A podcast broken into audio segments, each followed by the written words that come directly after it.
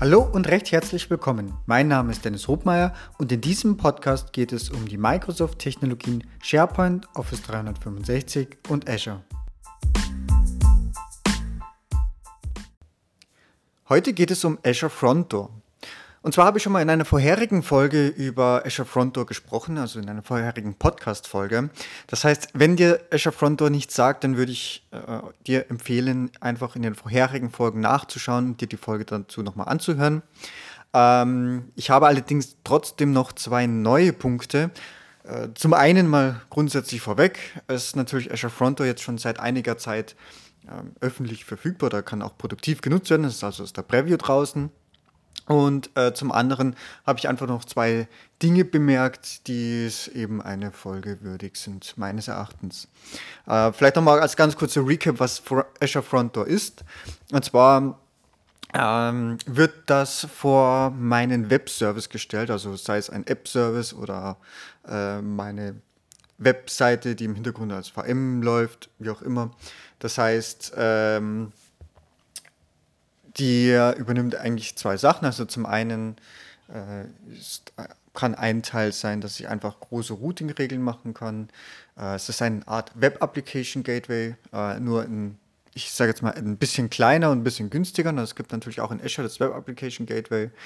Ähm, das ist durchaus auch in Azure Front Door integriert. Also ich kann das ja in zwei Dingen aufsplitten. Zum einen mal das Azure Front Door selber. Das heißt, damit kann ich Routing-Regeln übernehmen und damit habe ich vor allem auch äh, Caching-Funktionalitäten. Also ich brauche mich da eigentlich auch um kein CDN mehr kümmern. So, das ist einmal das eine Thema. Das zweite ist eben, was ich mit dem Azure Front noch kombinieren kann, ist eine Web Application äh, Firewall Policy. Das bedeutet, dass ich mich eben auch vor bestimmten Angriffen schützen kann. Und äh, was ich letztendlich da einfach festlege, ist bestimmte Regeln auf und ähm, Angriffsmuster, die ich, äh, gegen die ich mich schützen möchte. Das mache ich in dieser Web Application Firewall und ähm, in der Web Application Firewall Policy und wende die auch auf das Frontdoor an. Achtung, beides kostet übrigens ähm, extra, das heißt, das Frontdoor kostet äh, und ich glaube ungefähr je nach Region und so weiter, aber wenn wir hier Europa sind wir da gleich irgendwo auf 20 Euro und die Policy kostet nochmal ungefähr 20 Euro. Ähm, macht eigentlich aus meiner Sicht eigentlich beide Sinn. Und äh, genau, damit bin ich erst einmal startklar. So, dann jetzt eigentlich zu meinen zwei Erkenntnissen.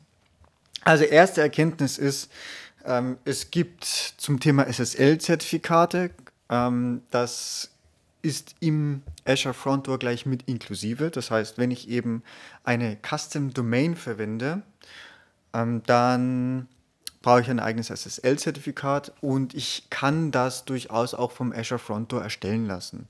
Das heißt, das ist, äh, wenn man eigentlich jetzt hier die SSL-Zertifikate betrachtet, dann haben wir den Preis schon inclu und äh, ganz normal wird dann im Hintergrund automatisch ausgestellt ähm, dauert ein paar Minuten oder vielleicht auch 30 oder 40 Minuten, aber dann ist das äh, im Prinzip ausgestellt und funktioniert auch ganz normal. Außer ich will irgendwie ein besonderes Zertifikat mit, was vielleicht irgendwie grün angezeigt wird etc., dann äh, kann ich natürlich auch ein eigenes importieren. Also die Möglichkeit habe ich weiterhin.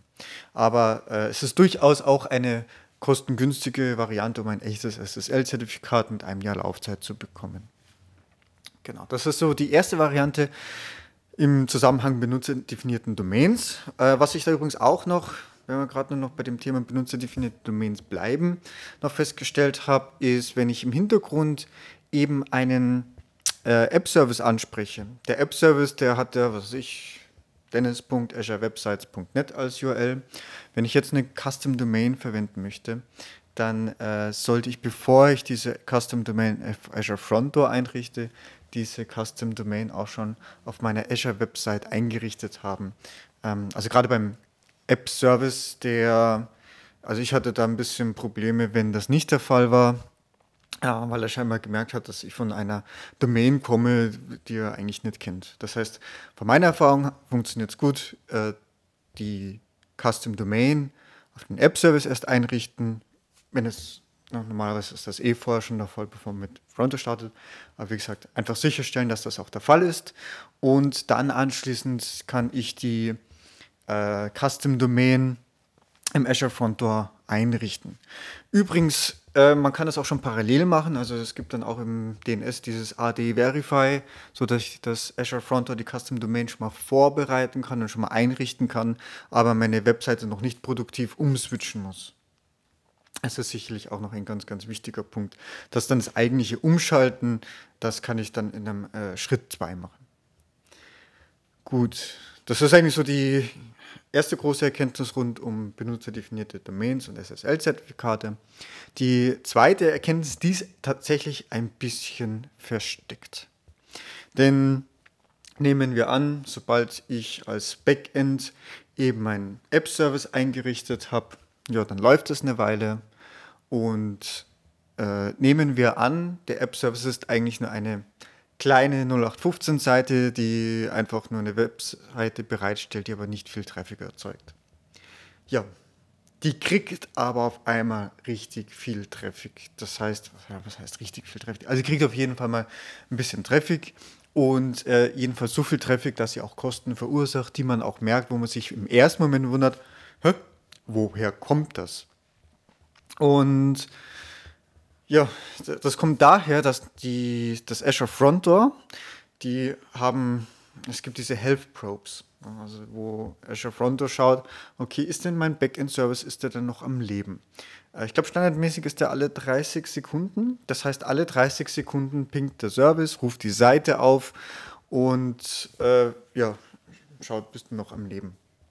Es ist eigentlich soweit okay, ne? nur dass halt das nicht ein Server macht, sondern ich habe in einem Artikel gefunden, das sind wohl so ungefähr 70 Endpunkte ähm, vom Azure Front Door, die diesen alle 30 Sekunden äh, diesen Health Probe vornehmen. So, und wenn ich das jetzt vielleicht auch noch auf eine Startseite mache, die auch noch einige Bilder drauf hat und vielleicht dann bei jedem Aufruf sogar ein paar Megabyte über die Leitung gehen, ja dann hooray, dann gibt es dieses Traffic ähm, Egress, das heißt, das ist eigentlich der ausgehende Traffic, der am App-Service erzeugt wird und den muss ich bezahlen. Und das ist äh, tatsächlich etwas, was, äh, ja, was man wissen muss, dass das der Traffic, der von Frontdoor erzeugt wird, eigentlich nur zum Thema Health Probe, äh, auch Traffic ist, den ich tatsächlich auch bezahlen muss. Und das ist tatsächlich nicht zu unterschätzen. Also in meinem Fall ähm, war es äh, gleich mir nichts, dir nichts, ein äh, zweistelliger Betrag. Gut, mag jetzt in, äh, nicht viel sein, aber es war für eine 0815 Webseite, die es, äh, ja, ne, fällt halt auf. So, das heißt, es gibt jetzt natürlich noch Möglichkeiten, was man dagegen tun kann und auch Empfehlungen, was man dazu tun kann. Also zum allerersten Mal sollte man den auf den Health Probe, das kann ich also in dieser Backend-Konfiguration, kann ich entsprechend äh, festlegen, auf was für eine URL der geht. So, das sollte also eben nicht auf die Startseite gehen, der da irgendwie megabyteweise runterlädt, sondern idealerweise auf irgendwie einen eigenen Endpunkt, der einfach nur sagt, ja, hallo, ich bin äh, am Leben und es reicht eigentlich, wenn da ein HTTP 200 mit irgendeiner Antwort zurückkommt und wenn es nur ein leeres HTML mit Hello World ist. Ähm, reicht vollkommen. Ähm, genau, das ist eigentlich mal der erste Tipp, eigene URL festlegen, die mit einer Seite, die möglichst so schlank ist, wie es nur irgendwie möglich ist. So, das ist das eine. Das zweite ist, ich kann natürlich durchaus auch das Zeitintervall der Health Probe beeinflussen. Ähm, ich glaube, das Maximalintervall war irgendwie, ich glaube, bei 240 Sekunden, also nicht ganz fünf Minuten, sondern irgendwie, ähm, ja, bei vier Minuten, warum auch immer, genau, vier Minuten.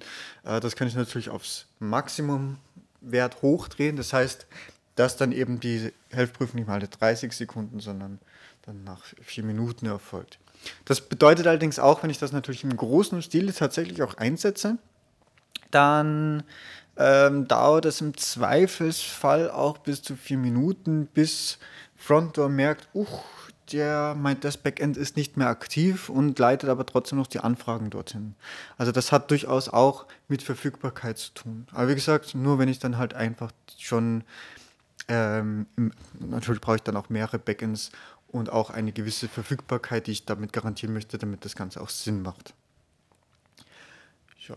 Genau, das sind eigentlich so diese, das waren jetzt eigentlich so diese zwei Hauptpunkte, die mir zu Azure Front Door äh, noch eingefallen sind, einfach mal aus dem äh, praktischen Nutzen heraus. Und ansonsten äh, kann ich das durchaus empfehlen. Ich hoffe, das hat euch was gebracht und freue mich bis zum nächsten Mal. Tschüss. So, das war's schon wieder. Vielen Dank fürs Zuhören und ich hoffe, dass auch in dieser Folge wieder etwas Neues für dich dabei war und du etwas lernen konntest. Wenn du Feedback hast, freue ich mich ganz besonders und du kannst es mir über die verschiedenen Kanäle mitteilen. Wenn euch dieser Podcast gefällt, ist meine größte Belohnung und Motivation eine 5-Sterne-Bewertung bei iTunes. Ich danke euch und bis bald. Tschüss!